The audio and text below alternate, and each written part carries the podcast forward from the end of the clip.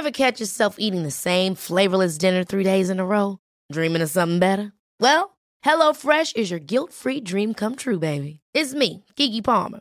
Let's wake up those taste buds with hot, juicy pecan-crusted chicken or garlic butter shrimp scampi. Mm. Hello Fresh. Stop dreaming of all the delicious possibilities and dig in at HelloFresh.com. Let's get this dinner party started.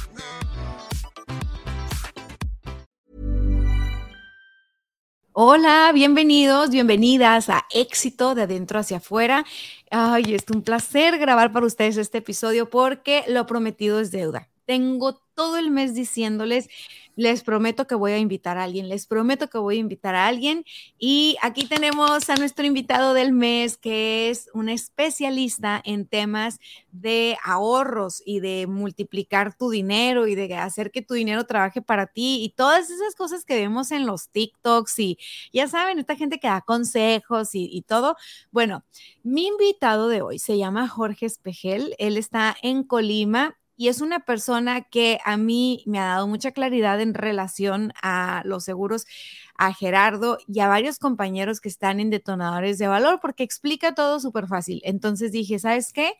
Tú eres el bueno, ven por favor, acompáñame a grabar un episodio, porque la conversación de hoy es las dudas que yo sé que todas hemos tenido o todos hemos tenido en relación a, a ver, si que, ok, voy a ahorrar o yo ya estoy ahorrando, pero ¿cómo puedo sacarle más jugo, más partido a mi dinero, no? Entonces, con eso en mente, Jorge, bienvenido. ¿Cómo estás? ¿Qué tal, Dania? Muy bien, muy bien, muy emocionado y muy contento, obviamente, también. Muchas gracias por invitarme y aquí echarnos este, esta platicadita muy interesante sobre el dinero. Que vaya, vaya, que últimamente he visto que le has echado mucho énfasis en eso, ¿no? Algo padrísimo.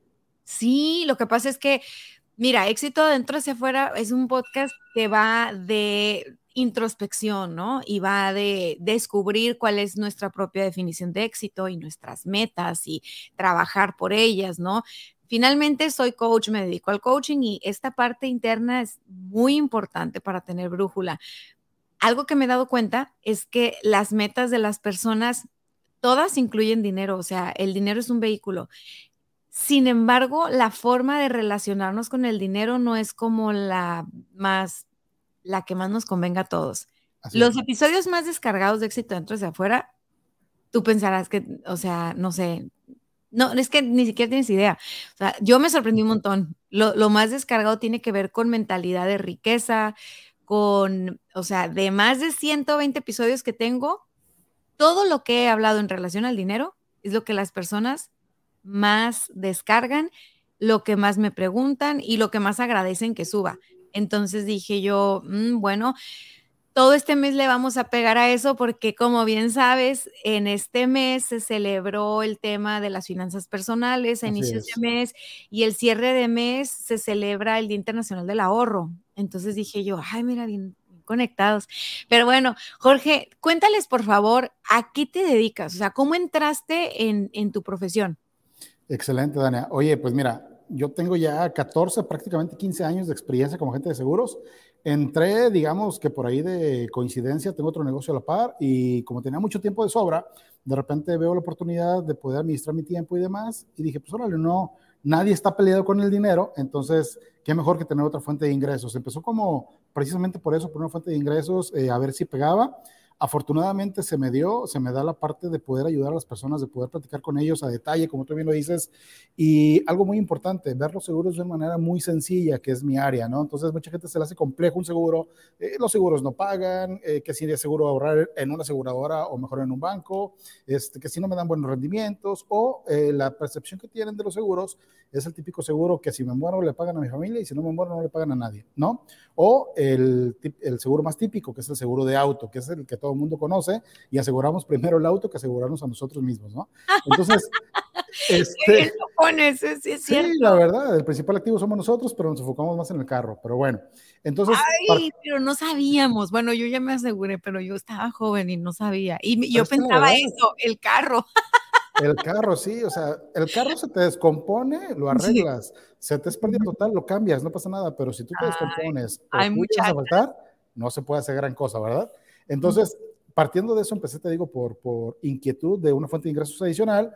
Fallece mi papá. Afortunadamente él estaba asegurado, yo estaba en el ramo de los seguros, él estaba asegurado por su profesión y veo el impacto que le generó a mi madre recibir el seguro de vida y ahí es donde realmente al año y medio de ser agente de seguros yo ya realmente capté la esencia de ser agente y no nada más como una fuente de ingresos, sino el objeto fundamental de un agente de seguros para mí es no nada más vender una póliza ya, sino yo siempre soy, siempre, siempre digo, sabes que yo soy una persona que voy a estar contigo ayudándote a cumplir tus metas financieras, pero también voy a estar contigo y con tu familia en los momentos más difíciles de su vida. Esperemos que esos no lleguen, ¿verdad? Pero es, es, es mi función como tal. Entonces, tengo 14 años, le encontré el gusto, la pasión, de repente yo me pongo a hablar de seguros, te digo, porque lo, lo quiero hacer de manera sencilla. Eh, me piden que les explique seguros y la verdad es que se los explico en 3, 4, 5 minutos cuando alguien se inventa a lo mejor una hora, ¿no? Pero me, me, gusta hacerlo nada, nada técnico. Y me gustó tanto que ya tengo 14 años, afortunadamente nos ha ido bastante bien, ahorita ya estamos como agente persona moral, somos ya varios integrantes de la agencia y pues bueno, hemos viajado, hemos ganado premios, hemos ganado bonos, somos miembros de la Million Dollar Round Table, es algo padrísimo. Que Oye, sí, no es, manches. sí es algo complicado, pero cuando te gusta, híjole, las cosas se van dando, dijera Jera, ¿no? En sus podcasts y en las pláticas que tenemos. Cuando hace las cosas genuinamente, lo demás se da por consecuencia. Entonces, Sí. es algo padrísimo, me encanta y pues yo creo que... No, y es algo que te acelera, porque fíjense, yo conocí a Jorge, justo iba a, a mencionar eso, eh, yo conocí a Jorge por Gerardo. Hace unos años, Jorge, junto con su equipo, es que aparte estás metido en muchas cosas, eres un gran vendedor, o sea, Es te que lo- sigo lo que dice Jera, diversificar tu fuente de ingresos. No, sí, sí, no, neta, neta, neta. Yo a Jorge lo conozco porque organiza un evento de Cállate y Vende en Colima, ¿no? Era Ujú. cuando nosotros teníamos esa apertura de que, ok, alguien externo va a organizar en la plaza y, y, y sí, a ver, vamos socios y no sé qué, ¿no? Jorge fue una persona con la que tuvimos una gran experiencia, o sea, de, de que terminó el evento y Gerardo y yo nos quisimos quedar a cotorrear con todo el staff, nos fuimos, Sí. no sé, dos de la mañana, tres de la mañana, o sea, fue una conexión muy auténtica. Y me acuerdo que Gerardo y yo platicábamos en ese viaje, oye, la gente de Colima está muy perra para vender, porque nos habían llevado a pasear ustedes a un lugarcito como un pueblito mágico cerca. Comala. Ajá, y llega un niño a venderme tamales y yo no, o sea, pero foto, video, todo, por la forma del niño de vender tamales. De hecho, creo que hice un video, un Facebook Live explicando lo que Así el niño es. estaba haciendo y todo. Yo le dije, es que es algo en Colima, o sea, la gente en Colima está bien perra, la verdad. Entonces, me, me traía loca el niño con los tamales de ceniza y yo, ¿qué? ¿Tamales de ceniza? ¿Qué es eso? ¿Están quemados o qué? Ah, no, ya eso, es- ya al final, porque el, el el niño me dice, no, pues cómprelo para que vea, porque se va a quedar con la duda, como un chamaco, un plebe de siete años, o sea, Sí. ¿cómo se va a quedar con la duda? Cómprelo, pues me atacó de la risa y le compro tamales y no sé qué. Abro el tamal y el tamal de ceniza era frijol. Y yo, ja, ja, ja, no manches, que no sé qué. Y el niño, gracias, que ya vendí todo, ya me voy a ir y que mi mamá, y, que la- y ahí andaba la mamá, ¿no? Entonces le dije, este, este niño me recuerda a Jorge, es algo muy natural que, que no es aburrido. A mí el tema de los seguros, Jorge, toda la vida le saqué la vuelta. Sí. A mí se me hacía bien aburrido, nada más, o, o sea, sentía que el vendedor o la vendedora de seguros, así como que olían a comisión, ¿sabes? O sea, no se interesaban en ni mi proyecto, ni mi meta, ni mi flujo, nada de lo que tienes que tomar como en cuenta en una persona antes de que se comprometa con cierto producto.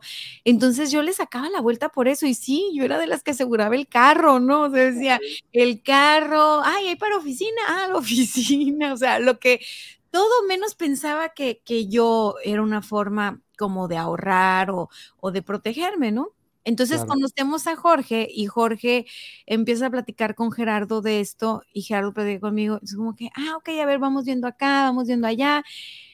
Y nos encantó la forma tan honesta que tienes tú de hacer los planteamientos. Entonces, bueno, ya con este preámbulo de casi 10 minutos, fíjate, recordé lo del evento de Colima, este, en ningún momento nos pareció, porque para empezar, yo no, yo en Colima ni cuenta me di que vendía seguros. O sea, Así yo- es.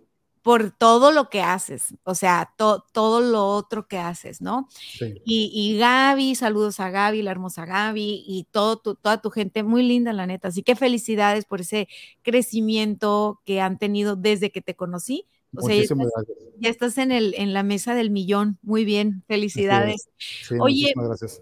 Rescató algo que dijiste. Tú entraste aquí porque viste que era un buen negocio, ¿no? Estaba tu papá, entonces yo creo que veías que a tu papá le iba bien y entras al rollo de los seguros y era una fuente de ingreso más de las que tenías. Fallece tu papá y tienen esta experiencia de cliente de seguro, ¿no? Y cómo es para tu mamá y cómo ha de haber sido para ti, cómo ha haber sido para toda tu familia, ¿no? Que tu jefe los aseguró de alguna manera. Entonces, es, ella es, ya has estado en las dos polaridades. Entonces, eso me hace pensar que eres una persona sumamente empática, o más bien ya entiendo de dónde te viene la empatía en cuanto a las familias, porque tú siempre me dices, no, es que yo no vendo seguros, yo aseguro familias, ¿no? Yo, yo aseguro empresas, o sea, yo me aseguro que les vaya bien. Entonces, cuéntame, Jorge, si no vamos a hablar ahorita per se de todos los seguros que hay, porque sé que hay un buen, y el tema, de, el tema de hoy va ligado al ahorro y va ligado a de qué maneras podemos ahorrar, o sea, mira, la neta, la neta, las mujeres somos bien ahorradoras. O sea, parece que no, pero sabemos hacer el guardadito de aquí, el guardadito de acá, y luego ya traes más dinerito en la cartera, y de repente te encuentras un billete ahí escondido en un pantalón o en un saco, y dices, ay, güey, como que sí puedo ahorrar, ¿no? Porque ni me acordaba de esto. Este, o, pues, o, o pues, no sé, haces el colchón, haces la condina, haces, o sea, creo que las mujeres le echamos muchas ganas, no sé yo los hombres, si sean como nosotras, a ver, dime en tu experiencia. Sí, acabas de dar un punto muy importante. Las mujeres sí les gusta ahorrar, tienes toda la razón, pero principalmente ahorran para cosas personales, em, propias de la mujer. Ahorita te voy a dar unos ejemplos que a lo mejor ni te imaginas. Y eh, obviamente para el hogar. Y el hombre ahorra más enfocado a proyectos a mediano y largo plazo. Y la estadística lo dice, por cada mujer que ahorra, hay cuatro hombres que ahorran. Es decir, los hombres tenemos más la cultura esta de estar generando un ahorro. Pero algo muy padre y a la vez chistoso que nos pasó es que hay chavas que les encanta la parte de los implantes, ¿no? Implantes de seno, por ejemplo.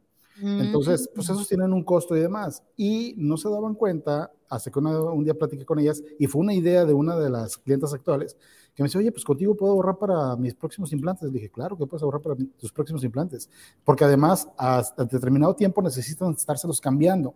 Entonces hubo una rachita donde hubo muchas mujeres aquí en Colima que empezaron a ahorrar pensando en los implantes y de boca en boca se le iban diciendo, oye, ¿sabes qué? Hay un plan que ahorras para tus implantes. Y Ay, sí, no, sí, hay un plan que ahorras para tus implantes. Para el mommy makeover. Las que claro, o sea, Ay, qué miedo. Yo soy bien sacatona, pero sí, la verdad es algo, yo nunca hubiera pensado que podían ahorrar para ponerse sí. Y es que era lo que decían, ellas decían, hay un plan exclusivo para ahorrar para los implantes. La verdad es que no es cierto. Sea, no hay un plan exclusivo para eso, pero yo decía, claro que sí, es un plan exclusivo para ti, para tus implantes.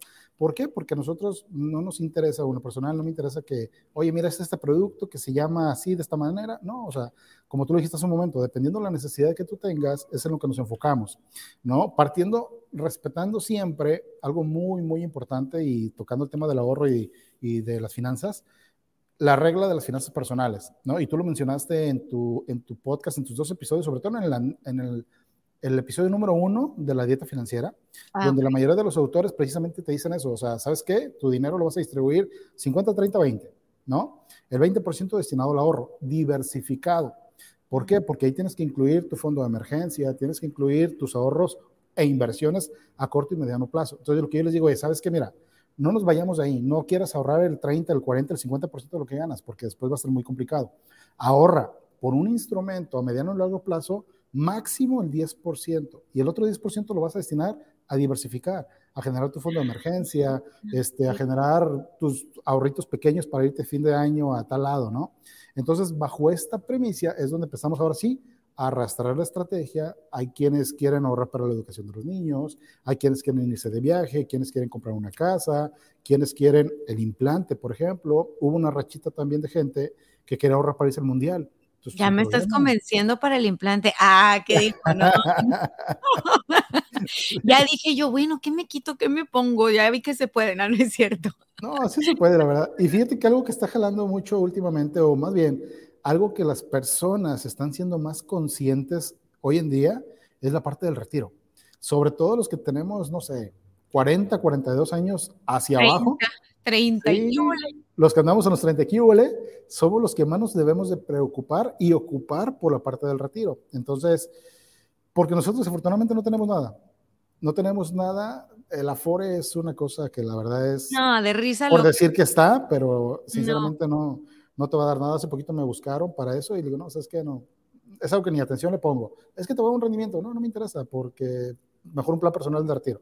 ¿No? Por todas las ventajas que conlleva el plan personal de retiro. Entonces, mucha gente le tiene más enfoque a esto y aprovechamos porque muchos de ellos eh, tienen negocios pequeños, eh, son comisionistas, son vendedores, tal vez tienen eh, alguna empresa y demás, y lo hacemos por medio de la parte del estímulo fiscal. ¿Sabes que Vamos haciéndolo y lo que tú le ibas a dar a Hacienda, manda un pedacito para acá, no pasa nada. Y respetemos tus finanzas personales. Ahí les va un truco, ahí les va un truco, chavas. Eh, para, ay no, es que me da risa porque yo porque no te conocí antes, ah, porque no habíamos hecho Cállate y Vende ya. Así es. este, eh, pues acuérdense que emprendí muy morra, ¿no? Emprendí a los 22, entonces, pues yo, viene en mi papel, toda la vida he hecho todo así, ¿no? Bien, by the book y la fregada. Pues yo me di alta en Hacienda, o sea, desde bien mocosa, no sé, 21 años, 22, como persona física con actividad empresarial. Vámonos, cabrón. O sea, ni siquiera empecé con la más chiquita. No, no, no, actividad empresarial, porque yo. Directo. Sí, yo que sabía nada, ¿no? Estoy haciendo una empresa, trabajo con empresas, entonces actividad empresarial.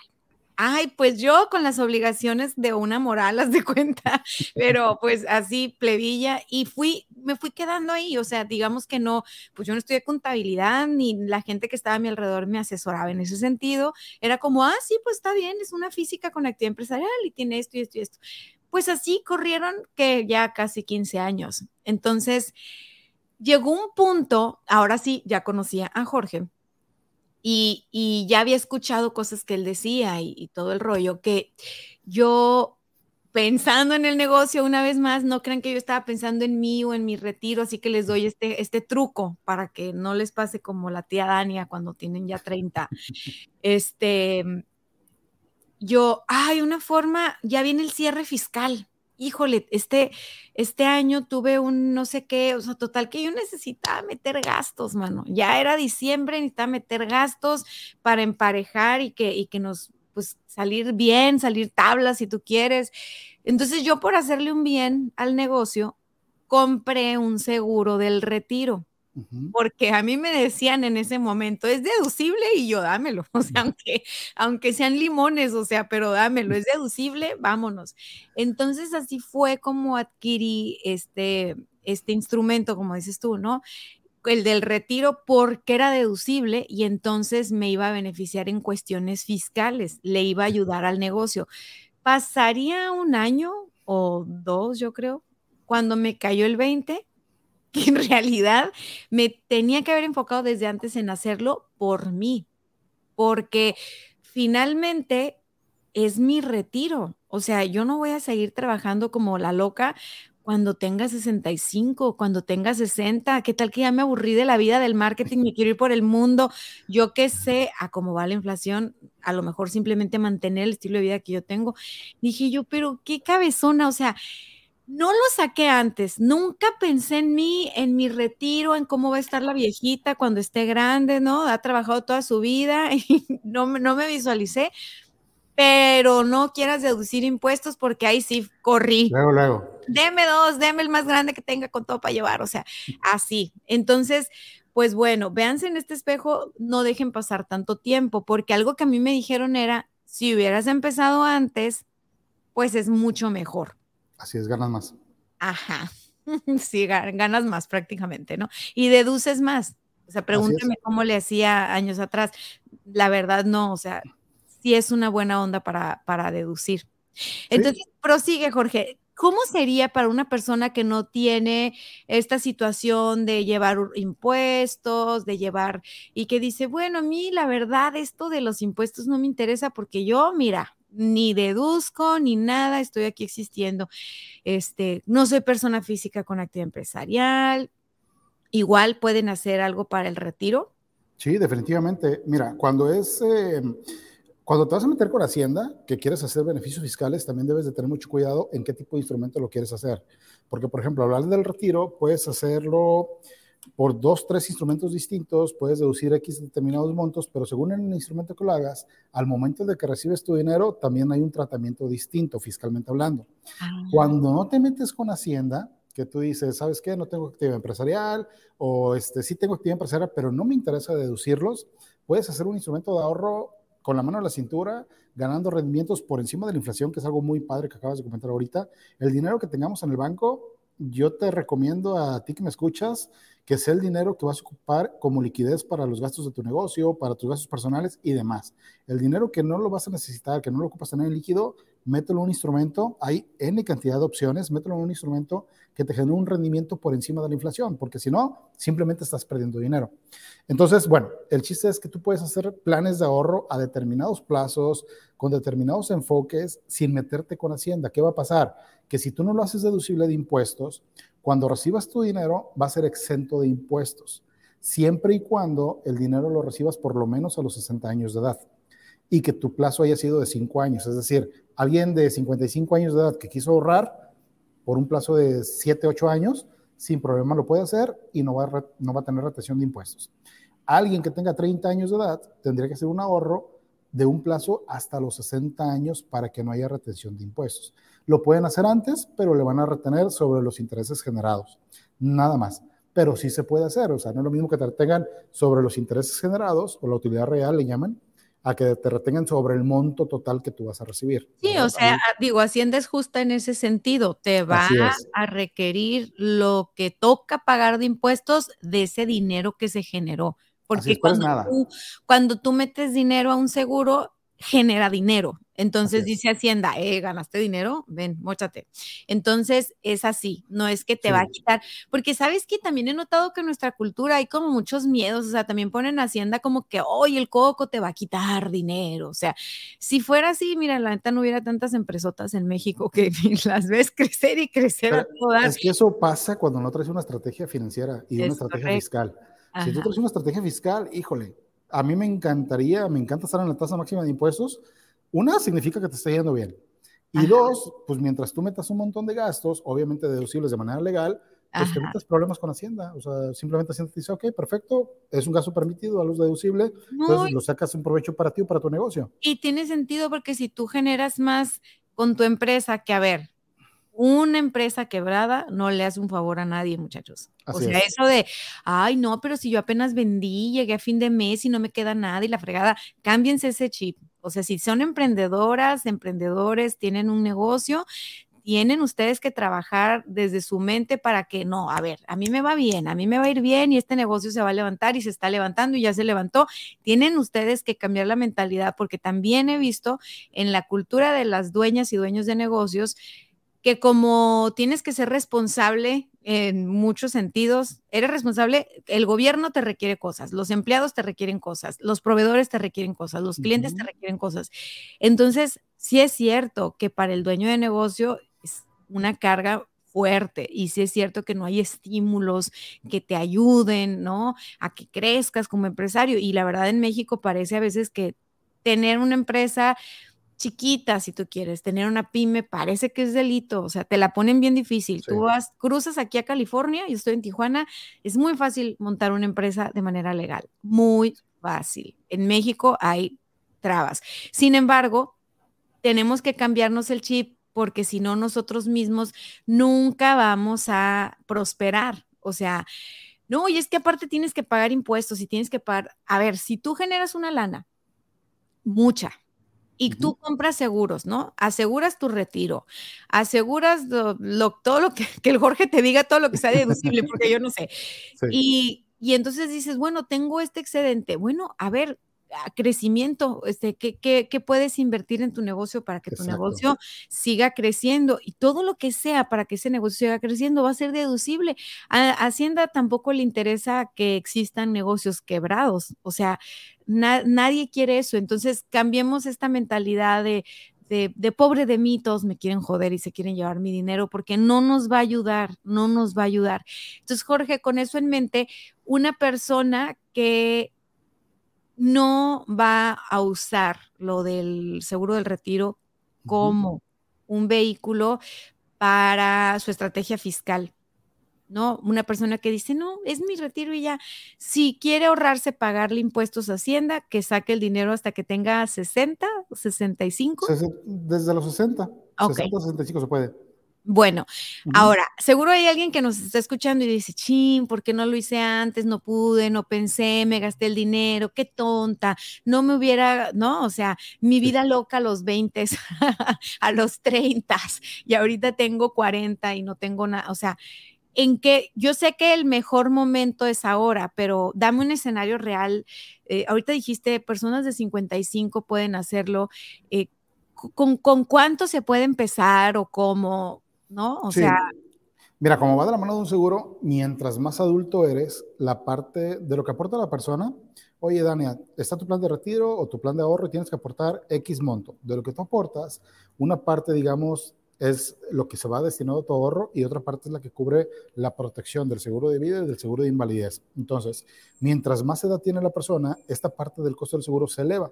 Entonces, una persona de 55 años de edad, el rendimiento que va a obtener es menor, obviamente, que el que puedes obtener tú, el que puedo obtener yo, al que puedo obtener un chavo de 25 años. Tengo casos de personas que ahorran, híjole, de 50 años, tal vez 55 difícilmente con nosotros. Sí hay que los ahorra, pero con nosotros más, más que nada 50 años, sobre todo empresarios como persona moral. Pero gente de 50 años que ahorran salen tablas. Lo que aportan prácticamente es lo mismo que reciben. ¿Qué es lo que pasa? Que estuvieron ahorrados gratis, entre comillas, ¿no? Porque prácticamente lo que aportaron es lo que reciben. Pero el mismo escenario, con un chavo de 25 años, máximo 30, están recibiendo, dependiendo del instrumento, el riesgo que quieran asumir y demás, digamos un, un esquema tradicional, sin prácticamente cero riesgo, están recibiendo de 7 a 8 veces lo que aportaron. O sea, es un mundo de dinero y muchos dicen, no, pero es que no es cierto. Sí es cierto, es garantizado, es bajo contrato, desde un principio tú sabes cuánto vas a recibir, dinero que se va a actualizar con inflación. Si lo haces en, dólares, va a estar el tipo de cambio que esté vigente eh, con el dólar en el momento que ocurra el fallecimiento, la invalidez o el término del contrato para que te traiga tu ahorro y sin ningún problema, ¿no? Entonces, como tú lo dijiste, mientras más joven, ganas más, pero lo puedes hacer incluso a los 50 años, sin ningún problema.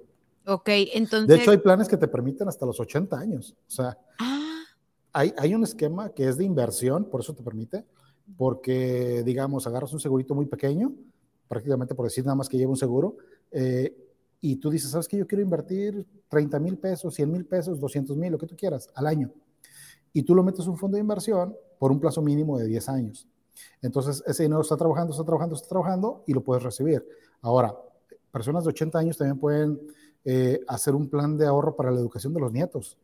No necesariamente el papá. A ver, güerita, amá, amá, ayer cumpliste años, amá, ponte guapa con la Dalia. De hecho, muchos abuelitos hacen un fideicomiso para sus hijos, para sus nietos. O sea, hay veces que tú como mamá dices, no, ¿sabes qué? Yo me quiero enfocar más en esta parte, voy ahorrando por mi cuenta, lo voy metiendo en inversiones, etcétera. Que le haga como quiera mi hija, ¿no? Así es, que le haga como quiera. Mira qué loca mi hija, no, yo. Exactamente, pero los abuelitos se preocupan un montón por los nietos. Entonces los abuelitos dicen, ¿sabes qué? A mí me interesa ahorrar para la educación de mi nieta. Ah, sin problema. El contratante de la póliza es el abuelito y está haciendo un ahorro garantizado para su nieta.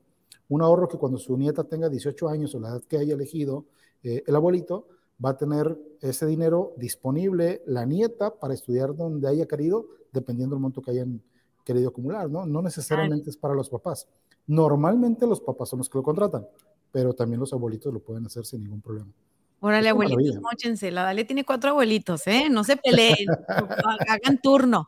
Oye, este, está, está buena esa, no sabía que los abuelitos podían, y es que sabes que tiene sentido, porque la esperanza de vida se hizo grande, ¿no? O Bastante grande. Ahora, con estos estilos de vida tan, tan amor propio, yo me cuido y no sé qué, juguito verde, yoga, namaste y todo este rollo, creo que sí la gente puede llegar tranquilamente a sus 90 años con mucha dignidad, ¿no? He visto gente de 100 años que se ve así guapérrima y todo, pero hicieron ejercicio toda su vida. Yo por eso ya voy a empezar a hacer ejercicio, porque dije, ¿qué tal que dure yo hasta los 100? No, hombre, voy a dar miedo si no hago ejercicio, o sea, con los huesillos ahí, no, no, no. Oye, pero, pero eso que estás diciendo ahorita, Dani, es súper importante. Eso, fíjate que yo lo veía, o se me hacía imposible o poco creíble que un chavo de 25 años estuviera pensando en su edad de retiro.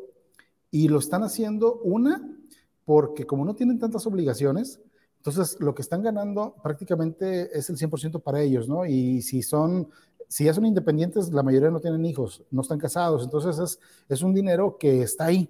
Entonces dicen, oye, pues en vez de gastármelo, lo voy enfocando a mi retiro. Esa es una. Y la otra es que entendieron lo que tú acabas de decir, eso es súper importante. La calidad de vida, ¿cómo quieres tú que sea? Tú cuando tengas la edad promedio ahorita de jubilación, no más bien la edad de jubilación actual, es 65 años de edad, ¿sí? Pero se tiene una eh, probabilidad de vida ya como jubilado de 20 años por lo menos. Entonces estás hablando de la media a los 85 años de edad. Entonces imagínate estos chavos lo que dicen, no sé cómo lo voy a hacer yo. Si a mí me gusta estar viajando, si a mí me gusta estar comiendo rico, si a mí me gusta estar yendo de altigo al tango, no sé cómo lo voy a hacer a mis 70 años si no ahorré nada para mí. ¿Por qué? Porque tengo una expectativa de vida de 70 años, de perdón, de 20 años como jubilado.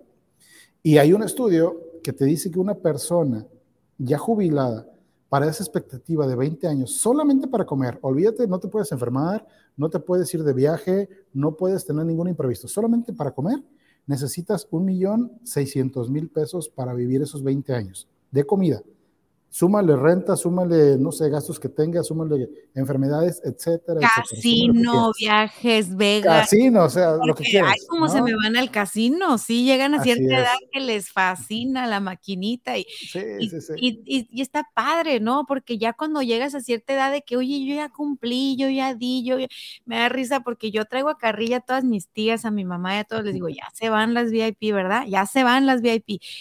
Y tú dices, pues es que es el antro, güey. O sea, fue una generación real. Mi mamá no fue de, de, viajes, de antros, de mi mamá se casó joven, mi papá fue su primer novio. O sea, somos cuatro hijos, todos de colegio desde chiquititos, seguidos los cuatro. Entonces, yo todo lo que he vivido de, en mis 20 y en mis 30 la verdad mi mamá pues no le tocó y a las mamás de mis amigas les pasa igual entonces yo ahora, yo soy, yo soy la más alcahueta, o sea, a mí me dicen, se van a Las Vegas, órale, va, váyanse, diviértanse, porque yo, yo estoy consciente que, que por la época o por todo el esfuerzo que hicieron mis papás o lo que tú quieras, ¿no? Porque no me quise casar joven, porque yo no fui alguien que dijo, ay, ya quiero tener hijos, ¿no? Yo he vivido muchas cosas y las mujeres de mi generación hemos vivido muchas cosas muy padres, o sea, mi mamá no conoció el antro, con eso te pongo todo. Entonces ahora que yo he ido de repente al casino, a mí me aburre, no puedo, porque soy una persona que tiene que estar en contacto con la gente, hablando, interactuando, y ahí te pegan casi si las distraes. o sea, así de que, hey, hey, y esto, no, no, lo ves picándoles a la maquinita. En concentración total, ¿no? Y yo así de que, ay, hermano, es que no sé qué, lo, voy a perder. Ay, a ver, quítate, a ver, yo, yo, te, yo te lo juego. No, hombre, yo cuando dije, yo aquí no, no la voy a armar. O sea, descubrí que había karaoke y me fui yo a la hora del karaoke y a donde estaba el vinito y el café, porque soy una persona social y muy inquieta. Entonces dije, qué huevo el casino, pero entiendo por qué les gusta y por qué les atrapa. Y a mí me da mucha cosa que hay muchas veces o muchos casos que se sienten culpables y que tienen que depender de que los hijos les den. O sea, yo digo, wow, toda tu vida tú diste, toda tu vida tú trabajaste.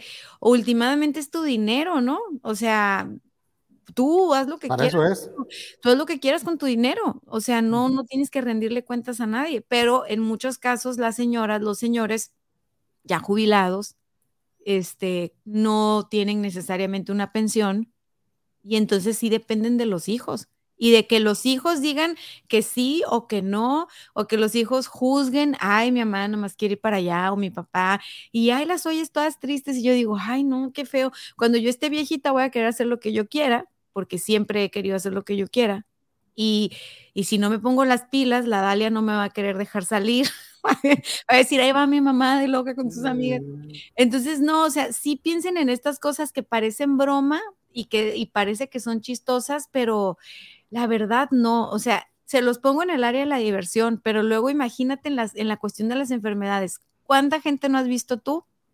Que no son tus clientes, ¿no? Conocidos o historias que llegan de que se enfermó la abuelita y entonces andan entre todos cooperando para el tratamiento y luego ya haciendo rifas y todo muy digno, muy bien, pero luego salen los parientes ojetes. Ay, no, yo por qué? Si yo ni tuve, nunca me llevé con mi nana. O sea, yo, yo no, yo apenas tengo, ¿no? O sale, así como está el tío que se friega los terrenos, o sea, están los parientes que dicen, no, pues ya, ya, ya que se vaya con Diosito mejor. Imagínate depender de esa gente. Ay, no, no, no, que en todas las familias hay. No, y fíjate que ese punto que tú diste ahorita es también una estrategia de ahorro. Eh, hoy en día hay muchos clientes que ya tienen diversificados sus ingresos, ¿no? Ya tienen sus planes de retiro, ya tienen sus planes para las empresas, educación de los hijos, etcétera. Ya tienen prácticamente todo cubierto. Y de repente me dicen, también, muchas, fíjate que muchas de las ideas de ahorro salen por los propios clientes y nada más las vamos replicando. ¿Y qué es lo que dicen? Me dice, oye, Espejel, fíjate que, ¿cuánto me cuesta mi póliza, no? De gastos médicos mayores, hablando de enfermedades. Oye, te cuesta tanto, ahorita te, este, este aniversario fue de tanto, ok, perfecto aproximadamente cuánto me andará costando mis 65 años, ¿no? Pues que tanto. Oye, se me va a incrementar bastante, ¿sí? Entonces, ¿qué es lo que hacen? Me dicen, dame un ahorro para que cuando llegue yo a los 65 años de edad, me estés dando, porque eso sí lo saben ellos, ya se los he platicado, me estés dando rentas de por vida. Entonces, ¿qué es lo que hacen? Que hacen un ahorro enfocados ya no su retiro porque ya tienen cubiertas aparte, sino que les demos rentas de 100 mil pesos anuales, por ejemplo, de por vida, para que cuando les caiga ese dinero, prácticamente con ese dinero pagar su póliza de gastos médicos mayores. Entonces, ¿por qué? Porque la verdad es que tengo clientes que tienen 80 años y sus pólizas de gastos médicos mayores por persona les cuesta 150 mil pesos. Ah, al año, o sea, es un mundo de dinero. ¿O están sanos? Están, de hecho, una de ellas tiene cinco enfermedades. Ah, imagínate una persona de 80 años. Vas coleccionando, ¿no? Ay, ya llegué. No, es que, no, es que imagínate, por ejemplo, esa persona de, de 80 años, si no tuviera póliza de gastos médicos mayores, Tal vez ya se hubiera acabado los ahorros que ellos tienen, porque en su momento les fue muy bien. Ah, ya se hubieran acabado sus ahorros que ellos tienen. ¿Por qué? Porque todos los gastos que se meten año con año, ¿no? Pero con el dinero que les va cayendo, pagan su póliza, se olvidan de, híjole, ¿cuánto me va a costar? Porque ya lo tienen prácticamente garantizado. Y con su póliza de gastos médicos mayores, hacen frente a las enfermedades, ¿no? Entonces, se descapitalizan menos. También es una estrategia de ahorro. Ahorita que tú mencionabas, ¿qué tanto se puede ahorrar? Entonces, para lo que me digas. Lo que tú me estás diciendo es que, por ejemplo, ya a los 80, ¿no? Que algo, algo te va a cascabelear. O sea, ¿no? Cancelado, no, sigan con el yogi y el jugo verde y todo. Yo también me estoy proyectando para tener salud y energía y todo, pero si no, no somos exentos. O sea, ¿quién eres tú? ¿Quién soy yo para no enfermarnos? ¿No? O sea, la enfermedad, según el budismo, algo seguro es que nos vamos a enfermar, que nos vamos a morir, que todo es, algo natural de la vida. O sea, entonces haciendo las paces con esto y saben, sabiendo que es algo que va a estar en, nuestro ajedrez probablemente, probablemente no, está muy bien ayudarnos desde ahorita para tenerla más ligerita más adelante, porque de por sí el drama que trae el tema de, que te enfermas, ¿no? Y estás buscando entonces soluciones alternativas y, y, la verdad la industria médica pues barata no es. Y entonces ya eh, con todo el entusiasmo sacándole para, para, para financiar el tratamiento, imagínate el estrés de una persona que no tiene la lana para pagar sus tratamientos y, y, que aparte te dicen échale ganas, ¿no? O sea, tú échale ganas, tú échale ganas, te vas a recuperar pero está la persona estresada por generar esa lana, o sea, el estrés que le genera su cuerpo, por supuesto que le impide sanar más rápido. O sea, Exactamente, influye, influye directamente. Ajá, entonces, por lo menos quitarte el estrés del dinero, ¿no? Te, te, ayuda en el futuro en cuestiones de enfermedades. Por ejemplo, esta persona de 80 años que tiene cinco enfermedades, ¿son enfermedades crónico-degenerativas o son enfermedades? Son crónico-degenerativas. Tiene ya 20 años con sus Con su, ella tenía gastos médicos casi, casi desde antes que yo naciera, ¿no? Y la primera enfermedad se la detectaron hace 20 años. Ok. ella tiene bastante tiempo con sus enfermedades. Ok, ok, ok. Bueno, entonces esa es otra, otra cosa interesante a tomar en cuenta para el ahorro, porque por ejemplo ahorita mi póliza de gastos médicos mayores, pues sí la puedo pagar, pero a lo mejor y cuando tengo 80, que diga yo, ay, madres, o sea, ya está, está muy cara, o sea, sí la voy a poder pagar, pero pues, va a estar cara, o sea. Sí, bastante. Ajá, ok.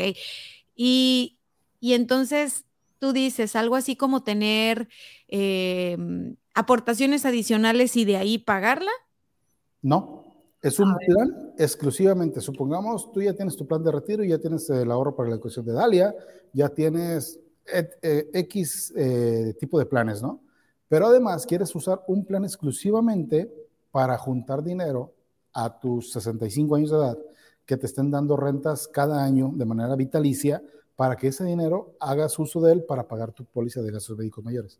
Es un ahorro con el objetivo exclusivo, es una póliza nueva para el objetivo de pagar tu póliza. Incluso la misma compañía puede directamente pagar tu póliza y el resto te lo deposita en una cuenta.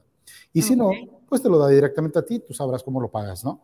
Pero para eso es esta póliza. Es una, una póliza exclusivamente para garantizar el mantenimiento de tu póliza de gastos médicos mayores en tu edad de vejez. Ah, ok, ok, ok. Entonces es, es un colchón. O sea, estás comprándote un colchón para seguir con esta estructura de protección que creaste. Y eso es lo que te quiero preguntar, porque ya, ya lo capté, pero van a decir, Dania, ¿qué hablas? ¿Cuál estructura de protección? A ver, ¿por dónde tendríamos que empezar a ahorrar? Porque me dices que hay para muchos objetivos, pero así como vimos en la dieta financiera que te dicen, el 50 úsalo para tus gastos, el 30 úsalo para tu estilo de vida, eh, gastos fijos, estilo de vida y ahorro. Y tú me dices, de ese 20% de ahorro hay que partir en pedacitos para cubrir diferentes frentes, ¿no? Entonces, ¿cuál sería? O sea, ¿por dónde tiene que empezar uno? ¿Por el de salud? ¿Por el de retiro? O sea, ¿qué, hay que hacer? Dependiendo de la etapa económica en la que te encuentres, en qué etapa de vida te encuentras, si ya tienes hijos, si no tienes hijos, si tienes un emprendimiento, si no tienes un emprendimiento, de entrada es un seguro de protección, es decir, eh, generar un saldo disponible para mi familia en caso de que ya la tenga, o para la educación de mis hijos, o para el retiro, de la mano de un seguro de gastos médicos mayores. Son los dos primeros seguros que yo considero debe de tener toda persona. ¿Por qué? Porque una enfermedad grave o un accidente grave puede acabarse tu patrimonio. Y yo lo digo, hay veces que suena muy fuerte, pero la verdad es que me gusta decirlo como es. Cuando es una enfermedad terminal, la gente sin una protección, digámoslo, hace, tú lo acabas de decir hace un momento, lo que sea para poder incluso tener una mejor calidad de vida. ¿Saben cuál va a ser el desenlace? Pero quieren tener una mejor calidad de vida. Entonces, ¿qué es lo que yo les digo? Mira, en una situación así, te vas a acabar tu patrimonio y de todas maneras tú ya no vas a estar, lamentablemente, porque pues así es, las cosas como son. Entonces, mejor tener una póliza de gastos médicos mayores que evite te acabes tu patrimonio, que te dé una mejor calidad de vida, hablando en instrumentos o medios para atenderte en, en cuestiones de salud, y a la vez tener un esquema de protección para tu familia.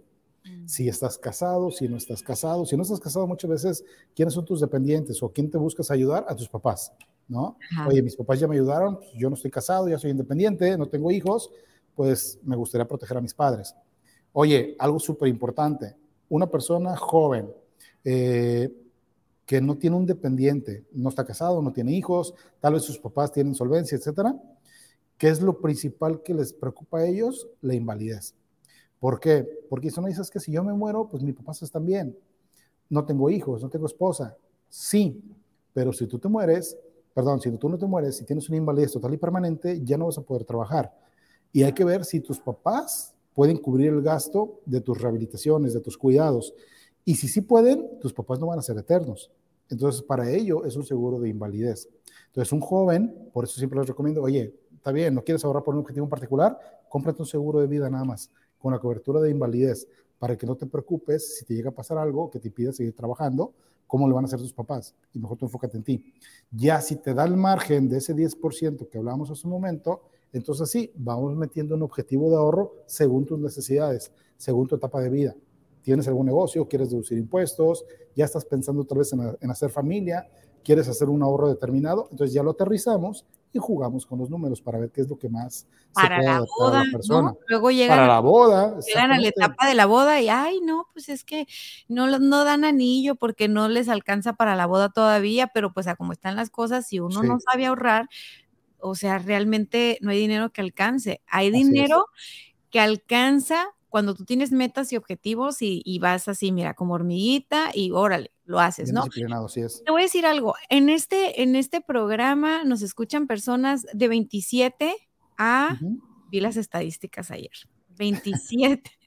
de 27 a 50, porque son 27 a 47 años. Entonces ahí hay diferentes escenarios, ¿no? Sí. Cuando tienes 27, que vas saliendo de los 20, ya, ya tienes un poquito más de madurez y perspectiva, pero no tanta. Vas a entrar a los 30, estás en otro rollo, ¿no? para, para esas personas, ¿qué sería bueno? Para las mujeres y los hombres que están entre los 27 y los, y los inicios de los 30, entonces invalidez y, seguro de gastos médicos mayores. Así es. Así ok.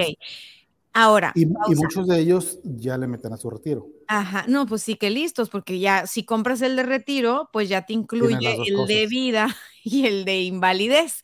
Entonces, estás, es, eh, fue una cosa que a mí me hizo ir por el de retiro, que dije, ay, ¿para qué voy a tener todos los seguros separados? Mejor uno solo y ya, listo. Pero, ok, regresando al punto, a mí cuando me decían eso, que estaba más chava, número uno, no era algo que yo visualizaba, ¿no?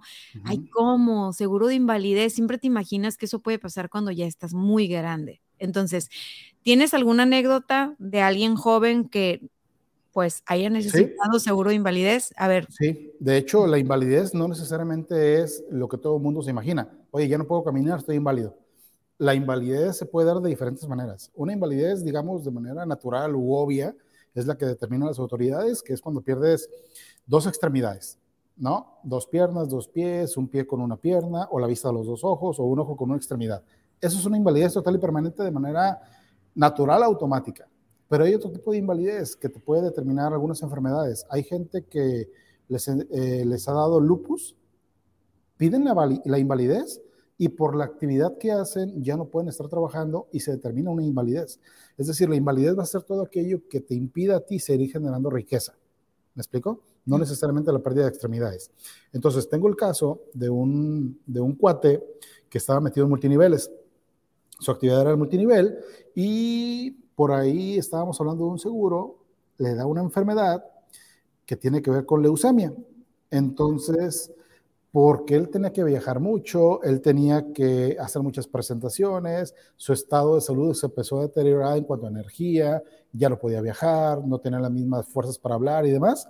Se metió a trámite la invalidez, aquí es un proceso un poquito más largo, y la aseguradora te manda gente para que eh, revise tu estado de salud y lo dictaminen. Si se dictamina, en ese momento te pagan la invalidez, que fue el caso. Se le pagó la invalidez, se, se dictaminó que de acuerdo a lo que él hacía, a su estilo de vida, para generar riqueza, ya no podía seguir haciéndolo con la, con la, con la leucemia. Entonces se determina la invalidez y se le paga. Y es un cuate que ahorita tú lo ves, se mantiene estable, ya no está trabajando como antes, de repente hace una que otra cosita, pero sí le ayuda bastante la parte del seguro de invalidez. Ese es el más caso más extraño que tenemos en cuanto a invalidez otorgada. Las demás son las invalidades más, cuando quedas, no sé, cuadrapléjico por algún accidente, por ejemplo, eso ya es lo más normal, ¿no? Este, lo más común, ¿no? Lo más común, así es, lo más común. No, no, no manejen exceso de velocidad, ¿eh? Porque yo, yo, pensé en eso, era el ejemplo que iba a dar, cuando estás morro, morra, ¿no? Y que te vale y manejas y, y hay muchas personas que, digo, independientemente de la edad, manejan en estado de ebriedad y eso genera muchos accidentes al año y no sabes la cantidad de personas jóvenes que quedan en una situación de invalidez producto de un accidente y nunca se te ocurre a esa edad que podías haberte asegurado de alguna manera, ¿no? Porque muchos dicen, no, es que iba empezando, o sea, estaba bien joven, iba empezando, este, su vida productiva, su vida todo, ta, ta, ta, ta, ta, ta, ya, así como que ya el rincón, ¿no? Ya no sirve. Y pues no, o sea, no, no, no, realmente yo cuando nos contabas de estas cosas, dije yo, wow, o sea, es que nunca piensas que las cosas pueden suceder, pero viendo que hay historias de personas que ya lo han vivido, dices, ah, mira, pues existe, ¿no? No necesariamente te va a pasar a ti, no te preocupes, no te estreses, pero si hay la manera de que tú tengas uno que otro escenario ya cubierto, pues ¿por qué no? O sea, yo, yo me moví por el tema de, lo, de lo, del negocio, de lo fiscal, pero cuando me dijiste esto, dije yo, ay, pues qué bueno, ojalá nunca lo necesite, pero qué bueno tenerlo, ¿no? Oye, pero, pero ¿sabes qué, Dania? Aquí yo les puedo dar un, un, tip. Yo siempre digo que, hablando de finanzas personales, ese 10% que tú puedes diversificarlo, el otro 10%, del 20% que tú tienes que destinar para ahorrar, un 10% enfócalo a ahorros a corto plazo, donde tengas liquidez, y a tu fondo de emergencia, ¿no? El fondo de emergencia lo recomendable es que sea el equivalente, el ideal, a seis meses de tu ingreso. Eso es el ideal. Pero con el otro 10%, diversifica los diversos instrumentos que te ayuden a blindar tu presupuesto. Y todo este 10%, mándalo como complemento de tus gastos fijos. A ver, dame un ejemplo. Haz de cuenta, te voy a dar una cantidad para jugar. No, digamos que viene el aguinaldo. ¿Cuánto te gusta que se recibe de aguinaldo a final de mes? Dime una cantidad con la que juegues con 25 mil pesos. Ok, tengo 25 mil pesos. Dime qué hago con ellos. ¿Cómo los distribuyo? Distribuyes, agarras a lo mejor la mitad, que estamos hablando de 11 mil pesos, y distribuyes. Tú puedes hacer un esquema de retiro con 2 mil, 3 mil pesos por mes. Desde ahí, a una edad joven, de 25 años, 30 años. Agarras 2 mil, 3 mil pesos por mes y lo vendes a tu parte de eh, el ahorro para el retiro. A la vez, estás protegiéndote por invalidez. Puedes agarrar otros mil pesos por mes, 1.500 pesos por mes para tus gastos médicos mayores. ¿Me explico? Esos gastos, médicos, esos gastos médicos mayores te van a servir para protegerte en una enfermedad grave o un accidente grave con el cual tu fondo de emergencia no te va a ser suficiente. Espérame, es que voy a anotar porque Jessy, vas a ponernos aquí las cuentas, Jessy, para que las que nos están viendo y las que nos están viendo chequen, porque esa es una pregunta que uno hace cuando ya anda viendo como, a ver, en qué, bueno, pues tengo tanto, en qué lo meto, ¿no? Así como si fuera la ruleta, y pues no, o sea, qué padre que nos digas, me gusta mucho este tip, ¿qué podemos hacer con ese 20% de ahorro para blindar el presupuesto, o sea, o blindar lo, que, lo que tenemos de estilo de vida? Entonces, de ese 20% me dices, dos mil pesos al mes pueden ser. Lo puedes destinar para tu retiro. Ajá, dos mil pesos al mes para el retiro. Ok. Luego. Y ahí estás hablando de protección de invalidez y fallecimiento a la vez. Entonces ahí tienes tres en uno, ¿no? Así es. Retiro, fallecimiento, invalidez. Ok, invalidez. Muy bien. Luego, mil pesos entre mil, mil quinientos pesos al mes los puedes destinar a una póliza de gastos médicos mayores. Ok, gastos médicos mayores. Que obviamente aquí sí varía mucho dependiendo de la edad, ¿no? Pero estamos hablando de un rango de 25 a 35 años. De 25 a 35 años es el ejemplo. Ya si quieren algo muy personalizado, búsquenlo, ¿eh? Porque sí, con gusto. no me van a dar, el, no me va a dar el tiempo para preguntarte tantos ejemplos de, pero 25 a 35 juega con Así él. Es. Entonces ya tienes dos mil, mil, mil quinientos para gastos médicos mayores. ¿Qué más? 400 a 500 pesos te da para asegurar tu carro. Ok, carro. Ajá. Sí. Y algo muy poco común, pero también es viable, igual alrededor de 400 a 500 pesos, puedes asegurar tu casa. Ay, no, cuéntame este, porque yo conozco a una amiga que lo hizo. A ver, dime, dime qué incluye ese. No, hombre, la de la casa es una chulada. Eh, es un esquema donde tú garantizas la protección de tu casa, tú le pones el valor. Oye, yo quiero asegurar mi casa, lo ideal es que sea de acuerdo al valor de mercado, ¿no? Pero tú puedes decir, oye, mi casa la quiero asegurar por 3 millones de pesos, 5 millones, X, ¿no? El monto que tú quieras. Según en la ubicación donde estés, si es residencial, si no es residencial, tiene que ver mucho con el costo, ¿no? Pero, ¿qué es lo que va a hacer la póliza? Te cubre si hay un temblor, que pasó aquí en Colima hace, muy poquito, si hay un temblor, te cubre la parte de derrumbes, obviamente, sin ningún problema por cuestiones de, terremoto, te cubre inundaciones, sin ningún problema, te cubre incendios, tanto a la estructura como al contenido.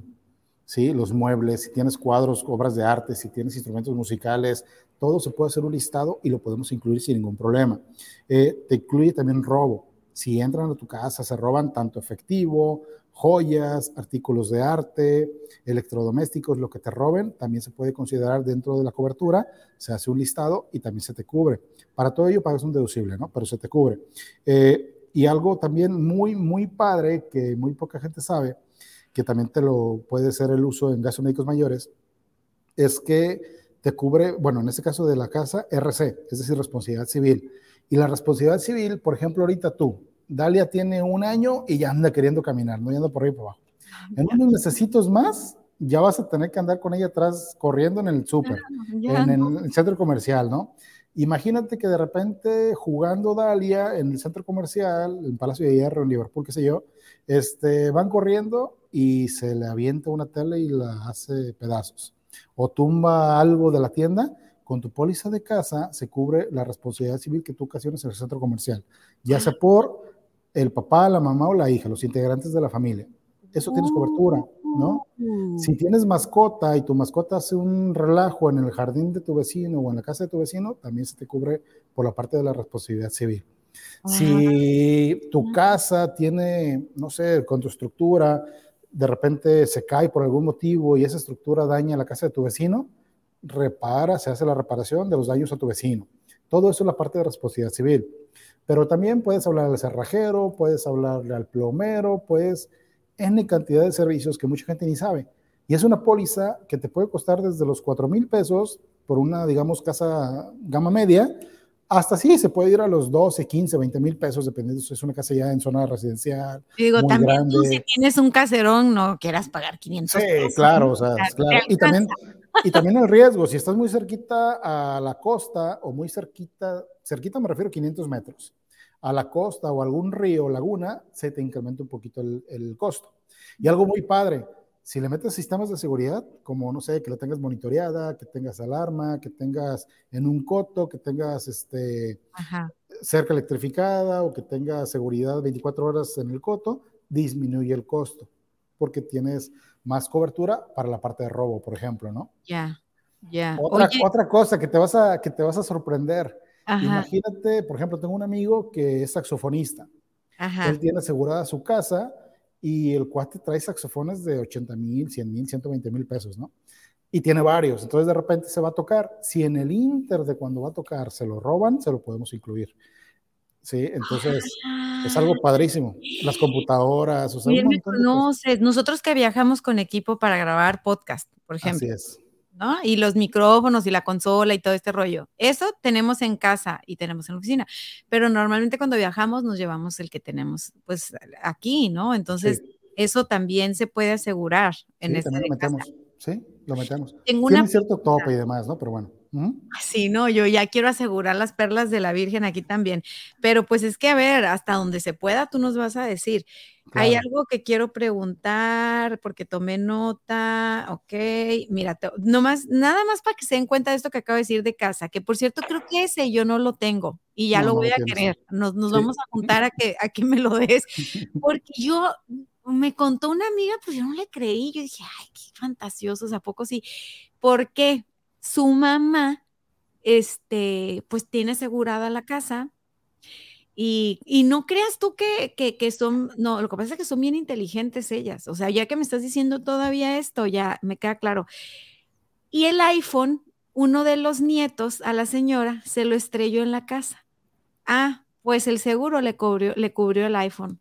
No, ya, con eso. O sea, ¿cuánto vale un bendito iPhone ahorita, el más nuevo, no? Sí. te lo estrellan ahí y listo, estaba dentro de los objetos asegurados de la casa. Ahora, computadoras, tablets, o sea, todo lo que tenemos en tecnología simplemente, ¿no? O sea, en todas las casas hay tecnología ahora.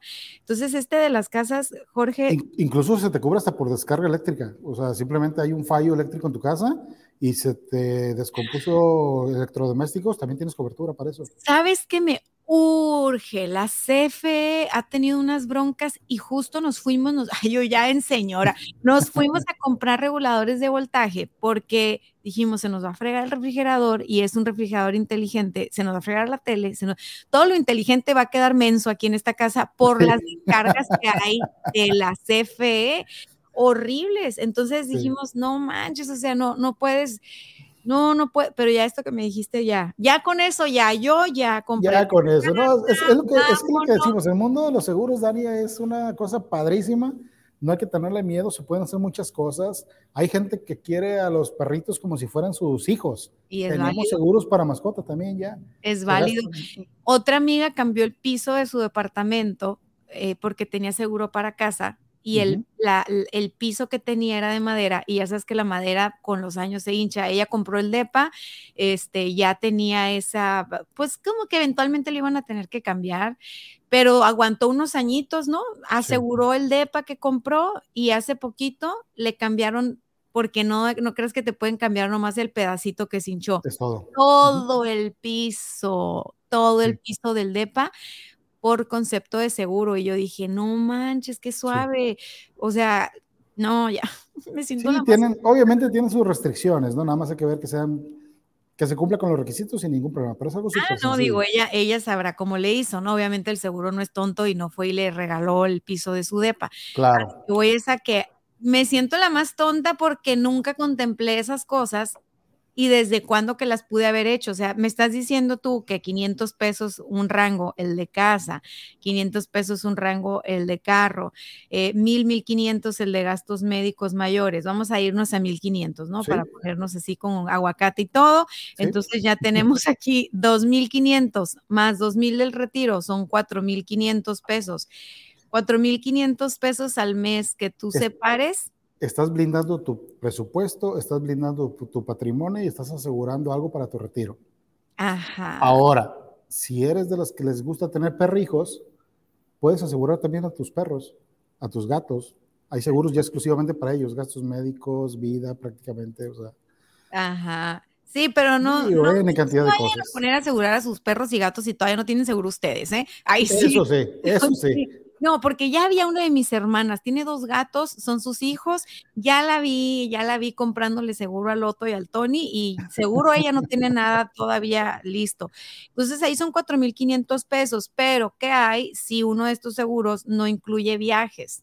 O sea, es esa, esa parte, ¿no? De cuando tú te vas de viaje y ya ves que te quieren vender seguros siempre en la aerolínea, ay, yo siempre le doy brincar, brincar, nunca quiero comprar más seguros este, ahí en, en la aerolínea pero alguno de estos ya incluye eh, algo, si te pasa algo, estás con la niña y estás de vacaciones y, este, Dios guarde la hora un accidente o algo. O sea, el de gastos médicos mayores, sí, el de gastos médicos mayores te cubre en cualquier parte del país, eh, la póliza, digamos, la cobertura total, accidentes, enfermedades, etcétera, lo que sea.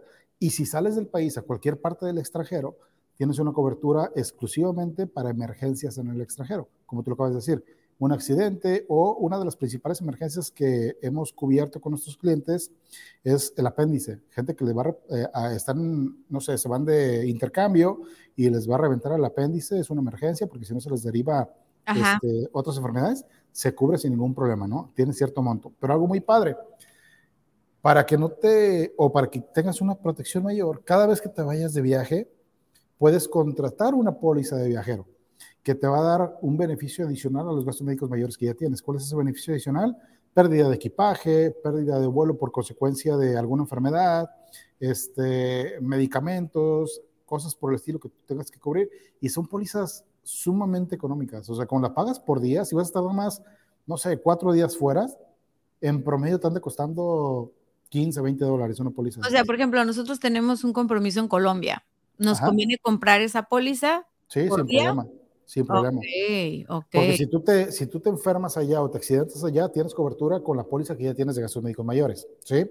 Pero además, si por consecuencia de esto llegas a perder vuelos o algo, también la póliza de viajero te cubre hasta mil dólares para reponerte ah, vuelo, ¿no? Entonces, ah, independientemente que la aerolínea te lo pueda reponer, tienes este beneficio. No, las aerolíneas son una cosa qué bárbaro, o sea, no, no, no. Lo más seguro es que pierdas vuelos y se te retrasen y no te digan ni gracias, o sea. Así es. Ok, entonces ya esa era una pregunta que tenía porque como nosotros nuestra fuente de ingreso o nuestro trabajo tiene que ver eh, con eventos presenciales y los hemos reactivado, pues nosotros viajamos por trabajo, ¿no? O sea, realmente viajamos por trabajo y es importante imagínate, ¿no? Vas, a, das la conferencia, el taller, te pagan y todo, toco madera, tuviste un accidente o algo, pues ya, o sea, le perdiste, o sea, ya, ya, ya regresas a la casa. Se fue. No, o sea, entonces, bueno, ese, esa era una que tenía y entonces cuando ya tienes hijos y quieres empezar por el ahorro de educación,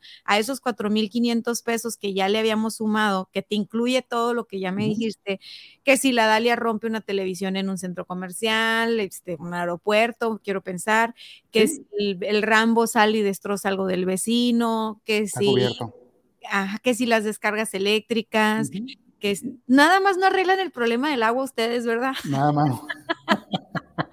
Les está fallando, ¿eh? Diles a la compañía de Hay una mentalidad de tiburón. Diles que hagan algo con el tema del agua, verás cómo van a vender seguros. Este, eh, viajes, pero si a estos 4.500 pesos digo yo, ¿sabes qué? Voy a empezar a ahorrar, acabo de tener a mi bebé, mi bebé cumplió un año, quiero ahorrar para su educación, este, para cuando vaya a la universidad, pues que le alcance a escoger una universidad eh, buena, ¿no? Ya si la morra se hace rock and rollera y no quiere ir a la universidad, pues ya me quedaré yo con ese dinero, pero, a yo no se lo voy a dar. Este, pero ¿cuánto? O sea, ¿cuánto es el mínimo viable? Lo mínimo viable es tener por lo menos alrededor de medio millón de pesos acumulados, es decir, juntar desde ahorita hasta que mi hija tenga 18 años de edad, medio millón de pesos. ¿Por qué? Porque no necesariamente medio millón de pesos te va a alcanzar para una carrera en la universidad más costosa, más costosa del país.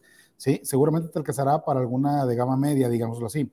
Pero al menos ya tienes acceso a una escuela privada. Una. Dos, si tú lo decides mandar a una escuela, por ejemplo, aquí en Colima, lo más cercano es Guadalajara, que tiene una gama o una oferta amplia de escuelas, públicas incluso, ¿no? Entonces, gente que se va para allá simplemente tiene que pagar renta, tiene que pagar este, cómo moverse allá. Entonces, ese medio millón de pesos le puede servir para pagar esos viáticos, no necesariamente para pagar la, la escuela, porque va a ser gratuita, pero sí para el estilo, más bien para la vida o la calidad de vida que van a tener allá. Entonces, lo recomendable es por lo menos juntar medio millón de pesos. Puede ser menos, depende también de la capacidad de cada persona. Puede ser menos. Lo ideal, obviamente, es irte un 20-30% arriba de lo que se presupuesta te cuesta una carrera en la escuela que tú quisieras estudiar. Por ejemplo, hay carreras aquí en México, en universidades em, de mucho prestigio, que cuestan en promedio un millón de pesos la carrera. Entonces, ¿qué es lo que yo recomiendo? Vete un 20% arriba, un 30% arriba. ¿Para qué? Si tu capacidad económica te lo da, ¿para qué? Por la inflación educativa es muchísimo mayor que la inflación eh, que tenemos diario, ¿no? De la, de la canasta básica, digámoslo así. Entonces, te vas un escaloncito arriba o un paso arriba a la inflación médica, para que cuando tú, tu hija llegue a la edad de los, de los 18 años, lo que recibas te alcance para pagar la escuela que tú querías cuando arrancaste la póliza. ¿sí? Pero digamos los números generales, si quieres hacer algo de medio millón de pesos aproximadamente, alrededor de 3 mil, 4 mil pesos por mes es lo que ocuparías estar juntando, dependiendo la edad de la persona. Ajá. Ok, ya entendí. Entonces, por ejemplo, si tú dices... 3 mm, mil pesos, 3 mil pesos mensuales. 3 mil pesos mensuales. Entonces, aquí ya estamos hablando de destinar alrededor de 7 mil 500 pesos, ¿no? de lo que tú recibes al mes, de lo que tú generas al mes, ¿ok? 7,500 pesos para cubrir retiro, fallecimiento, invalidez, gastos médicos mayores, carro, casa, responsabilidad civil, este, descargas eléctricas, lo que más me trae traumada, muchachas, ahorita, la verdad. Y la educación de tus hijos, de, uno de tus hijos, estamos hablando de una carrera universitaria, 7,500 pesos al mes. Ok, muy bien. Esto obviamente lo hicimos al aire, es un ejercicio al aire. Esta es una cosa que se tiene que sentar la gente con paciencia y con calma y hacerse un traje a la medida. Exactamente. Porque, no aplica lo mismo para todos, no tienen que irse, ay, es que mira, Dania dijo que medio millón y, bueno, yo no dije, dijo Jorge Conste. No tienes que contratar todo a la vez. No tienes que contratar todo a la vez. O sea, yo, por ejemplo, ahorita sí me voy a llevar de tarea lo de la casa y yo creo que Gerardo ya debe haber hecho lo de educación contigo. Y si no, le voy a decir, Gerardo, Gerardo. Seguro, Dalia, Dalia ya tiene garantizada una muy buena educación. Oh, súper bien. Muy bien, Gerardo, gracias. Entonces, aquí la cuestión es que sí es importante hacer el traje a la medida. ¿Por qué? Porque de todas maneras el dinero, a lo que yo he visto con mis clientes en sesiones uno a uno, es que de todas maneras el dinero se lo gastan. Y a veces me dicen, no, pues ni no sé ni en qué, o sea, se fue, es que no alcanza. Yo lo que veo es que no voy a entrar en la discusión de si alcanza o no alcanza. Yo lo que veo es que es dinero sin un objetivo.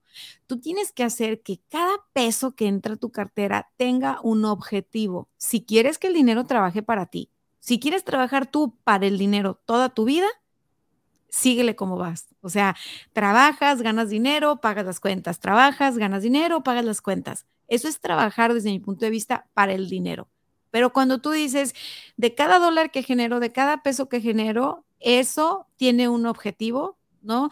O sea, estoy metiendo este, por ejemplo, en este hipotético escenario, 7,500 pesos que están trabajando para mí.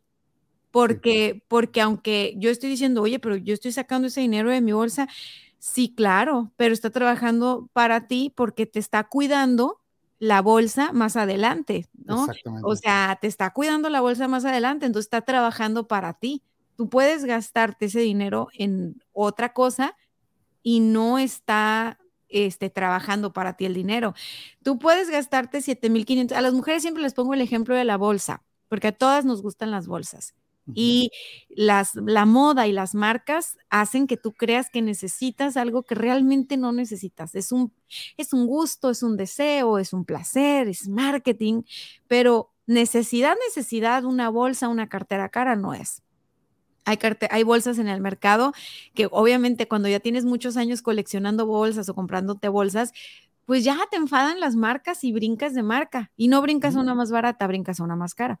Así es. Y la bolsa no hace nada por ti más que lucir encantadora. Es todo lo que va a hacer. O sea, no, no te va a proteger absolutamente nada, ¿no? Entonces, por ejemplo, este llamado se los hago a mis amigas que yo sé que tengo amigas que ahorran para la bolsita cara o que tienen el flujo suficiente para comprársela, ni siquiera tienen que ahorrar porque dicen, ay, Dania, por favor, o sea, ya cambié mis Gucci, ya cambié mis esto. Muy bien por ustedes, muchachas, sigan así de prósperas, pero no inventen, o sea, protéjanse tantito, porque luego al rato van a andar rematando las bolsas. O sea, yo me meto al grupo de Lady Multitask y no sabes cuántas mujeres no hay de compré estos aretes Chanel en 400 dólares, aquí está el, recibo original, este, pero tengo una emergencia, entonces te los doy en 360, ¿quién los quiere? Entonces tú dices, ah, cabrón, o sea, pues emergencias vamos a tener todas. O sea, es la verdad. Y si te da para comprarte unos Chanel de 450 dólares, unos aretitos muy bonitos que tener ahí guardados, pues yo creo que te da para tener por lo menos uno de estos, ¿no? O sea, no, a lo mejor no todos, pero pues uno de estos. Pero es que, ¿sabes qué pasa? Muchos dicen, es que no, no lo necesito. Entonces yo digo, ¿sabes qué? Porque no lo necesitas es que debes de adquirirlo. Porque la gente cuando ya lo necesita es porque ya está enfermo, porque ya trae el problema encima y ya no lo puede adquirir. Entonces, precisamente cuando tú no necesitas tu seguro es cuando lo debes de contratar. No, es que sabes que yo tengo la solvencia del mundo. Por lo mismo necesitas. Yo no conozco una sola persona que sea rica, millonaria y que no tenga un seguro de vida. ¿Por qué? Porque hasta para eso son inteligentes. Oye, si yo me muero, en vez de que mi familia tenga que rascarle mi propio dinero, pues que una aseguradora se lo dé. Simplemente hay gente que tiene mucha capacidad económica y no piensan, por ejemplo, en el traslado de bienes de una masa hereditaria, para que te lo pongas bien fácil. Para eso te hace un seguro. A ver, espérame, ¿qué, qué, me, ¿qué, me, dijiste? ¿Qué te dije? Te lo digo más sencillito. Sí. Cuando una persona tiene muchos bienes, ¿sí? una solvencia enorme y demás, cuando esta persona fallece, seguramente hizo un testamento, o muy probablemente hizo un testamento, y hay una masa hereditaria. Esta masa hereditaria, cuando los herederos van a hacer uso de ella, ese traslado de bienes se necesita pagar un impuesto. Entonces, mucha gente que tiene dinero hasta en eso piensa, que es lo que dicen, oye, contrato mi seguro para que cuando mi familia tenga que hacer ese traslado de bienes, el impuesto lo paguen por medio del seguro y no tengan que, porque independientemente de que tengan dinero, a lo mejor no traen liquidez la familia no tengan que vender un carro, no tengan que vender un terreno para tener esa liquidez. Ah, Entonces, mejor entra el dinero del seguro, se los entregan y con ese dinero pagan los impuestos. Que el impuesto varía, ¿no? Desde un 5, 15, 20%, dependiendo del tipo de bien que sea. Entonces, hasta para eso sirve. Entonces, la gente que tiene dinero, para eso lo usan los seguros también, para la ah. masa hereditaria. Ay, no, mano, yo todavía no tengo la herencia, así que tú digas, entonces, pero en el futuro lo voy a anotar en mi lista, ¿eh? De mi lista de señora, hoy me llevo la tarea del de la casa, que no lo tengo y me urge, y no sabía que me urgía, pero sí me urge. Y, y, fíjate, me llevo muchas cosas de este episodio, gracias por la conversación, por, por, por darme los ejemplos tan claros, ¿no? Por por todo este rollo, para, mí ha sido muy valioso, eh, independientemente de que, de que ahora sé que hay algo que quiero, que, no sabía que necesitaba, porque escucharte me ha recordado que puedo confundirme, todos podemos confundirnos en algo bien básico, o sea, confundimos necesidad con deseo. Así es. Confundimos necesidad con deseo. Y a veces las necesidades que estamos cubriendo con nuestro dinero, con fruto de nuestro trabajo, son necesidades muy superficiales y no nos damos cuenta que a largo plazo no nos van a significar nada. O sea, llega un punto en el que maduras y dices, no necesito tantas bolsas, no quiero tantas bolsas, ¿no? A lo mejor quiero una buena, de buena calidad, cara, si tú quieres, una no necesito 10, no necesito 5, no sabes, o sea, uno va creciendo y dices tú, wow, toda mi juventud confundí necesidad este, con, con deseo o necesidades que no se resolvían comprando cosas. O sea, hoy en día la cultura te dice compra, compra, compra, compra. Y este tipo de compras que tienen que ver con proteger a, a ti, ¿no? Yo insisto, proteger a la viejita, si yo a los 60 me quiero ir al casino, mira, yo, yo voy a tener con qué, no voy a andar ahí dependiendo de nadie, ¿no? Eh, obviamente estas compras de seguros yo no las hago pensando ni que me voy a enfermar, ni que me voy a morir, ni nada. Sé que eventualmente puede pasar, pero no lo hago pensando en eso, hago pensando en que lo voy a cobrar en mi retiro o que voy a cobrar el ahorro para que mi hija vaya a la escuela más adelante, ¿no? Eh, o voy a cobrar, es esa la mentalidad, porque hay gente que dice, ay, no, no, cancelado, cancelado, este, si tú compras seguros vas a atraer la enfermedad, vas a atraer la muerte, vas a atraer, no, no, no necesitas atraer nada, o sea, todo eso ya existe. Y sí, no pienses en eso si no quieres, no te conectes con eso si no quieres, pero conéctate con lo que sí quieres. Y lo que sí quieres es estar bien, o sea, o estar mejor cada vez. Eso es algo que todas y todos queremos. Así que Jorge, por favor, dinos con qué, con qué nos vamos de aquí, qué tarea nos dejas, este, qué, qué, qué, qué cosa práctica podemos hacer.